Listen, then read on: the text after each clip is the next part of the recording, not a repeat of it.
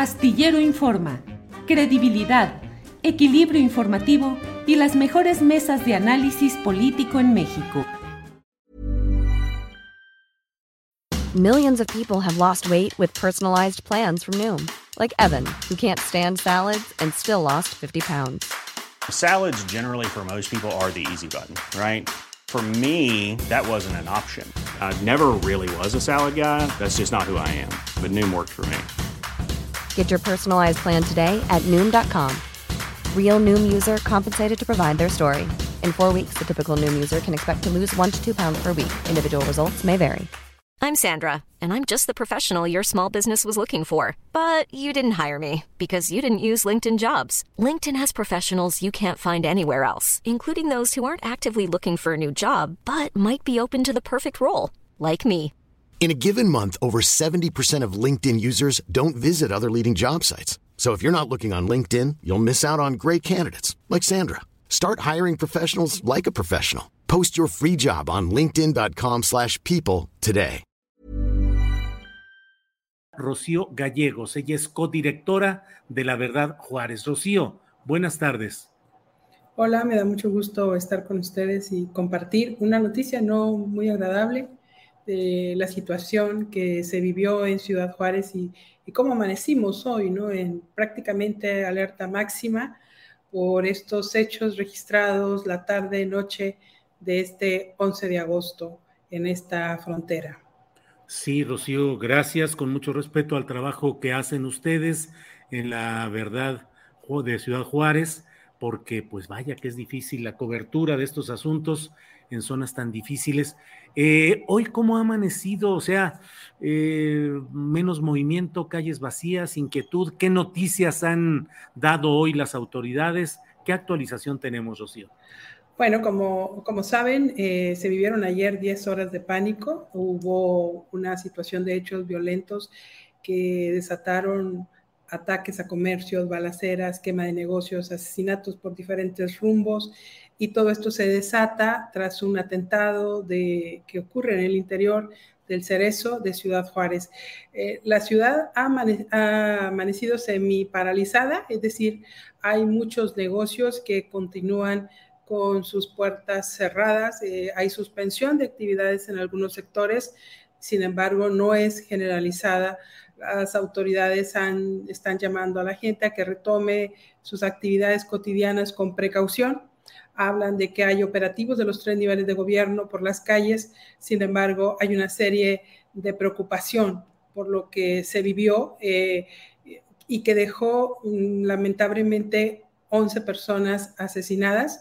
el último eh, confirmado es un, es un infante, es un niño eh, que fue de las personas alcanzadas por estos disparos de manera discriminada que se registraron eh, la tarde de este jueves en Ciudad Juárez. Realmente es una situación muy complicada. Eh, hay una una vez que, que, empezaron a generarse estos brotes de violencia, empezó a registrarse un cierre escalonado de negocios, de tiendas, eh, y, y, y, realmente las autoridades eh, mantuvieron un patrullaje, sin embargo, no salieron a decir a la, a la, comunidad qué es lo que estaba pasando, no salieron a decir eh, qué podían hacer en ese momento. Entonces, lo único que trascendió eran las decisiones que estaban tomando en negocios, maquilas que suspendieron su tercer turno de actividades y su producción por la situación. Lo que buscaban era poner a salvo a la población y a la ciudadanía de que pudieran eh, ser víctimas de estos atentados que se estaban registrando en medio de balaceras y de, de, ¿cómo se llama?, de agresiones hacia las autoridades. Lo que vimos fue un desafío de los grupos del crimen organizado hacia la autoridad. Ahorita te escuchaba hablar sobre la cuestión de la militarización. Eh, nosotros mantenemos actividades eh, de vigilancia en la ciudad, así lo vemos, de estrategias militarizadas. Y te puedo decir que, bueno, Ciudad Juárez lleva más de una década siendo un laboratorio de la militarización y los resultados están a la vista. Los resultados no son convincentes, mucho menos con lo que vimos la jornada del día de ayer. Rocío, ¿qué quieres, eh, qué significa, qué debemos entender como laboratorio de militarización? ¿Por qué Ciudad Juárez ha sido laboratorio de militarización? Bueno, porque desde el 2008, recuerdan que fue la, cuando se desata la época de mayor violencia en la ciudad, eh, hemos visto una serie de estrategias de, de, militarización contra la violencia, contra el crimen organizado, que empezó el gobierno de Felipe Calderón, después lo mantuvo bajo otra estrategia Enrique Peña Nieto y ahora lo vemos con el gobierno de López Obrador. ¿no? Eh, son acciones que han preocupado y, han generado alarma.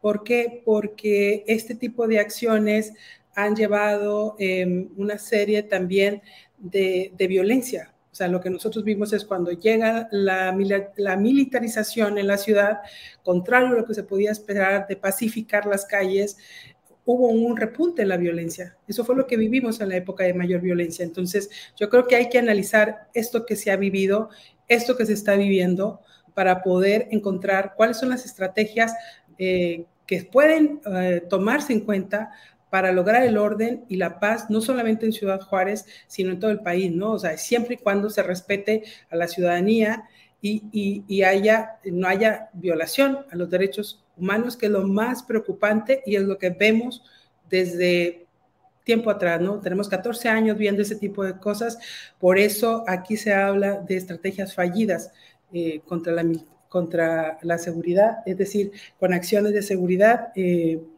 militarizadas. Sí, Rocío Gallegos, codirectora de La Verdad Juárez. Eh, Rocío, mm, ya se sabe cuál es el contexto por el cual, pues, una riña entre eh, personas que están privadas de la libertad en un centro penitenciario de Ciudad Juárez, aparentemente una riña interna que deja tres muertos y que deja heridos, pero cómo brinca a las calles con todas estas 10 horas de violencia. ¿Cuál es la explicación para quienes no conocemos lo que sucede allá? Bueno, tenemos que eh, poner en contexto que lo que ocurrió el día de ayer, cerca de la una de la tarde, en la hora de visita en el penal, eh, aparentemente ingresa un grupo de hombres armados al área número 2 del penal a matar. Esos son eh, testimonios de personas que estaban en ese momento en el interior eh, del penal visitando a sus familiares, a sus conocidos y que fueron desalojados por la violencia que se estaba registrando por la balacera. Ellos hablaban de que entraron eh, y, empezaron a disparar. La autoridad ha dicho que es una riña entre grupos antagónicos y dejaron dos muertos. Luego de esa situación se desata la violencia. Tenemos que decir que en, ese, en esa área del penal eh, están recluidos integrantes de uno de los grupos armados del cártel de Sinaloa.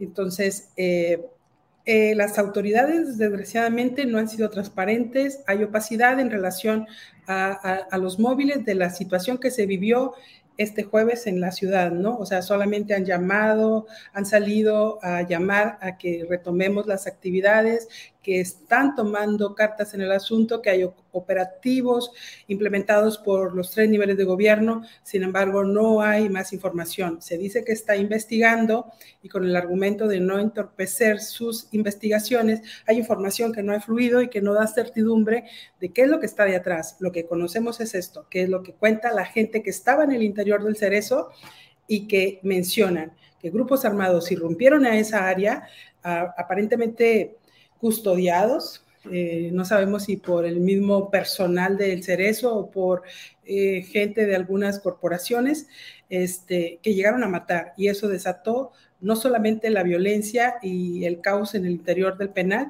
sino después trascendió a las calles de Ciudad Juárez, dejando eh, este panorama y esta estela de muerte de 11 personas asesinadas. Rocío Gallegos, ¿cuál ha sido en lo general la postura? Y las medidas, la estrategia de la gobernadora del estado, Maru Campos? Bueno, eh, tenemos que decir que durante toda la jornada hubo silencio, tanto de la gobernadora como del alcalde. Eh, salieron, a, la gobernadora salió a las diez y media de la noche, el alcalde cerca de la medianoche a decir que Ciudad Juárez estaba de luto, que lamentaban los hechos y que estaban trabajando por generar bienestar a la comunidad, ¿no? Y pedían confianza en el trabajo que están realizando. El día de hoy simplemente se anunció que encabezaron las mesas de seguridad que llevaron a cabo ante los hechos registrados y el día de hoy salen para decir que están trabajando de manera coordinada los tres niveles de gobierno y eh, hablan de el arribo de militares, eh, cerca de 600 elementos, para eh, resguardar la seguridad en las calles de la ciudad. Ese es lo que se conoce, ese es el pronunciamiento que hasta ahora han manejado de manera pública eh, tanto la gobernadora como el presidente municipal de Ciudad Juárez ante los hechos violentos que prácticamente pusieron en su sobra a, esta comunidad de más de un millón eh, y medio de habitantes. Sí, Rocío, pues eh, creo que esperemos que este laboratorio de experimentación en cuanto a militarización, pues no avance porque pareciera que en momentos como estos, pareciera que pasan frente a nuestros ojos estampas de un pasado de después de 2006, sobre todo, que pues quisiéramos que no se repitiera. Em, ¿Cuál es la postura de los grupos políticos, de los uh, dirigentes, de cómo está la situación declarativa, cuando menos por allá, Rocío? Mira, en el Congreso del Estado el día de hoy se debate si se declara una emergencia en Ciudad Juárez por la situación que se vive. Un estado de emergencia es lo que buscan eh, los grupos de la fracción de Morena. Eh, hay algunos eh, realmente se han mostrado pasmados, otros han salido a dar el respaldo a los gobiernos y bueno, los sectores productivos que son los más afectados porque han tenido que cerrar sus puertas este, y, y tienen a gente sin trabajar, han pedido certidumbre, han pedido a la comunidad que ofrezcan seguridad y garantías para poder continuar eh, y retomar su actividad eh, eh, en la ciudad. Te digo, la ciudad el día de hoy está activa, sin embargo no está al 100%. Hay muchos negocios que, que decidieron cerrar o mantener cerrados sus actividades como lo hicieron desde el día de ayer. gracias, Rocío, por toda esta información y contexto. Cierro solo preguntándote, ya en la noche fue impactante ver lo que sucedió con cuatro personas, un locutor y tres empleados de una estación radiofónica que fueron pues ejecutados, que fueron asesinados cuando hacían una transmisión en vivo, según lo que se leyó, en una pizzería. Eh, ¿Relacionado todo esto? ¿Fue un asunto separado? ¿Qué se sabe? Bueno, eh, durante la jornada de ayer hubo ataques eh, indiscriminados por parte de los grupos que estuvieron el control de, esta violencia en la ciudad. Y bueno, los compañeros de la estación de radio eran, son un equipo de publicidad, hacían una transmisión comercial de eh, esta pizzería, de este negocio, cuando fueron alcanzados por, por los impactos de bala. Eh, los cuatro murieron ahí, hubo tres, cuatro personas lesionadas también en el lugar. Eh, el día de hoy, en unos minutos más, va a haber un posicionamiento por parte de la estación radiofónica eh, por parte de los colegas, de, los compañeros que fueron asesinados. Ellos eh, fueron y les tocó eh, ser víctimas de estas balaceras que se registraron el día de ayer por distintos rumbos de la ciudad. Bien, Rocío, pues te agradezco mucho esta información, el contexto, el análisis general. saludos a los compañeros de la verdad allá en Ciudad Juárez y bueno, a reserva de lo que desees agregar, yo te doy las gracias, Rocío.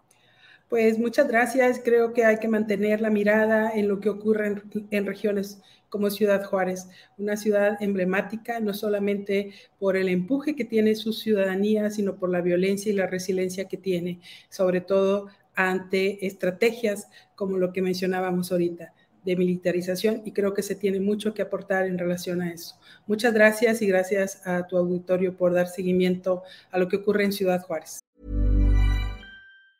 Hey, it's Ryan Reynolds and I'm here with Keith, co-star of my upcoming film If, only in theaters May 17th. Do you want to tell people the big news?